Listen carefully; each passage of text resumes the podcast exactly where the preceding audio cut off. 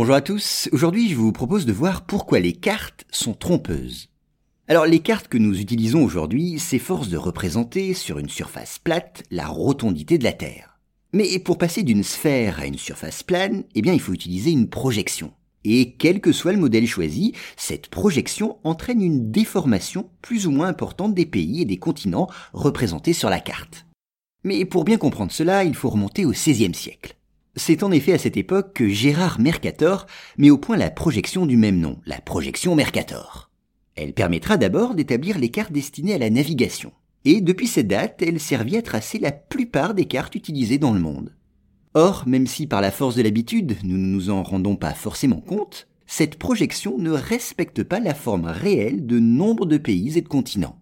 Et plus on s'éloigne de l'équateur, plus cette déformation est grande. C'est ainsi que sur la carte, la taille du Groenland est beaucoup plus imposante que sa superficie réelle. De même, l'Afrique semble plus petite que la Russie, alors qu'en réalité elle est deux fois plus vaste. Alors signalons qu'une autre carte, dite de Gale Peters, rend mieux compte de la superficie réelle des pays et continents. Elle fut mise au point dans les années 1970 et elle décale un peu les longitudes. L'Afrique y reprend ainsi sa taille normale et l'Amérique du Sud y apparaît pour ce qu'elle est, c'est-à-dire presque aussi grande que l'Amérique du Nord.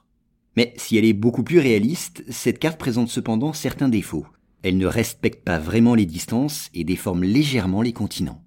Alors la plus originale de ces projections est sans doute celle que nous devons à un architecte américain du nom de Robert Fuller, qui l'a mis au point en 1946. C'est une carte qui découpe le globe terrestre en 20 triangles. Alors ça paraît assez original, mais c'est sans doute ce modèle de carte qui déforme le moins les surfaces. Et puis il a par ailleurs un autre avantage, il évite de présenter la planète avec un nord et un sud ce qui dans la mentalité courante est devenu ou a été assimilé à une forme implicite de hiérarchisation du monde.